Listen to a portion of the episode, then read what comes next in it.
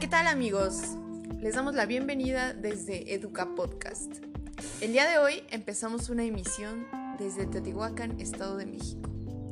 Yo, Aranza Venado, el día de hoy te platicaré un poco acerca de los principios pedagógicos más importantes.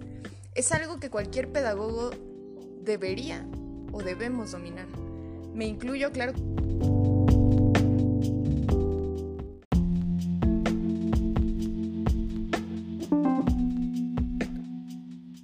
Estudiante de sexto cuatrimestre del Centro Universitario del Valle de Teotihuacán. Y bueno, pues empezamos.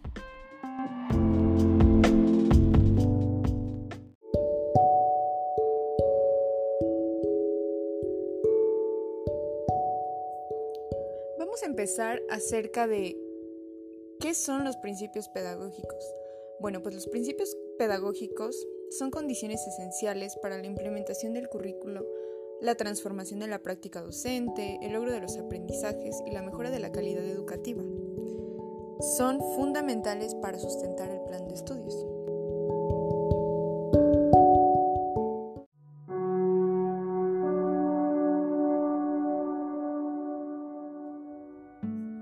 Bueno, y ustedes se preguntarán por qué es tan importante hablar acerca de los principios pedagógicos.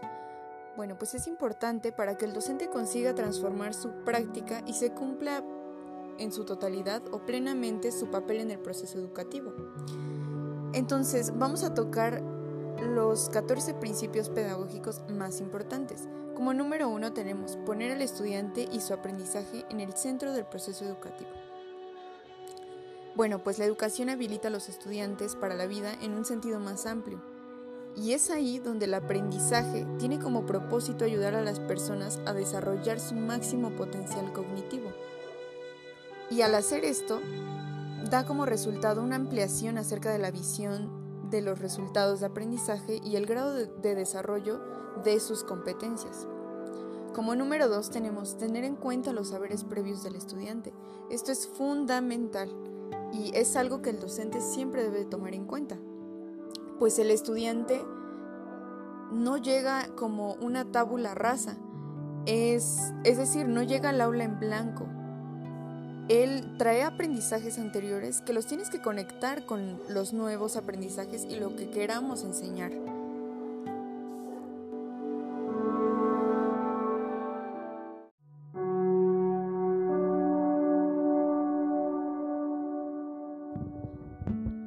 Como tercer punto tenemos el ofrecer el acompañamiento del aprendizaje, es decir, ofrecer el andamiaje, como lo decía Vygotsky. El aprendizaje efectivo requiere el acompañamiento tanto del maestro como de otros estudiantes. Así también involucra a directores, a profesores, a tutores y demás involucrados en la formación del alumno. Posteriormente tenemos conocer los, los intereses de los estudiantes. Este punto es fundamental que el profesor establezca una relación cercana con los estudiantes a partir de sus intereses y, bueno, sus circunstancias particulares de cada uno. Posteriormente tenemos estimular la motivación intrínseca del alumno. ¿Esto qué quiere decir? Es cuando el docente diseña estrategias que hagan relevante el conocimiento para fomentar el aprecio del estudiante por sí mismo y por las relaciones que, se establecen dentro del aula. Bueno, después tenemos reconocer la naturaleza social del conocimiento. ¿Esto qué quiere decir? Habla acerca de la interacción social y, bueno, pues la posible construcción del conocimiento dentro de esta interacción. Mm, un punto importante y que es primordial sería fomentar la, la, colaboración y propiciar ambientes del trabajo en equipo. Posteriormente tenemos propiciar el, aprendiz el aprendizaje situado. Eh, en este sentido, el profesor tiene que buscar que el estudiante aprenda en, en circunstancias que lo acerquen a la realidad. Tú tienes que enseñar como pedagogo o como docente a que el alumno adapte eso que está aprendiendo dentro del salón de clases a su realidad y a su entorno.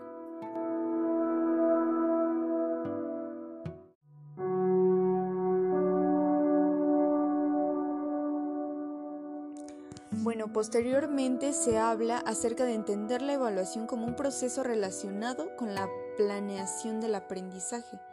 Es decir, la planeación no busca meramente medir el conocimiento memorístico, es un proceso que se debe de aplicar con una diversidad de instrumentos y de esta manera analizar los diversos aspectos que se tienen que evaluar.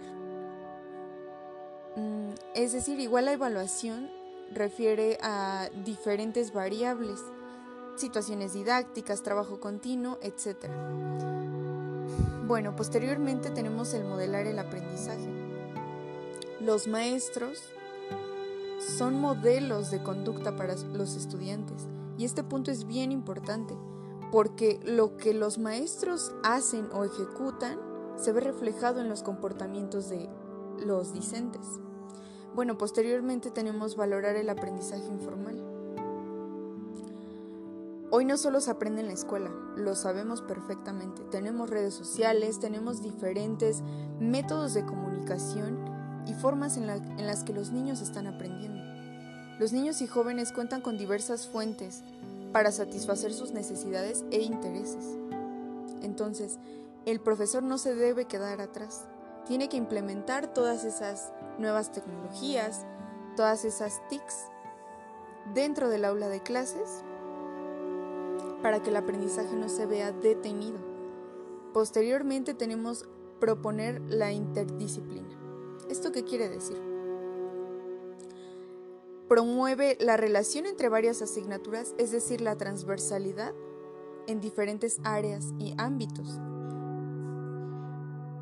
Es decir, que no se quede encasillado en una sola asignatura, en una sola materia. Y bueno, este punto, desde, desde mi perspectiva, es súper importante. Bueno, ya casi para terminar, tenemos el favorecer la cultura del aprendizaje. Es decir, fomentar los aprendizajes individuales y colectivos promover que el estudiante establezca relaciones de aprendizaje y se, comunique con otros para seguir aprendiendo y que se enriquezca a sí mismo. Después tenemos apreciar la diversidad como fuente de riqueza para el aprendizaje. Bueno, los docentes tienen que fundar su práctica educativa en la inclusión, mediante el reconocimiento y el aprecio a la diversidad individual, cultural, étnica, lingüística y social y enriquecerse a sí mismo todos de todo. Y bueno, pues finalmente tenemos usar la disciplina como apoyo al aprendizaje. La disciplina es fundamental dentro de la escuela aplicada por los docentes y directivos. Recordemos que la escuela es un lugar de formación y da cabida a la autorregularización de cada persona, ya sea cognitiva o moral.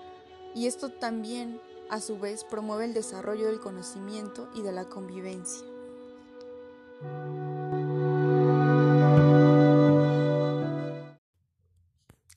Bueno, pues ya sé que fue demasiada información, pero bueno, esto es de vital importancia. ¿Por qué y para qué?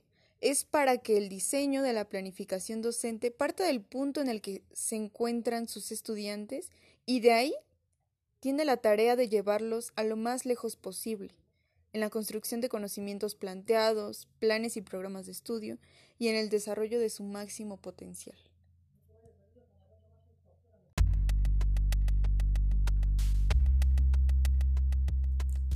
Amigos, pues ya sé que estuvo muy interesante el tema de hoy y pues llegamos al final de este programa.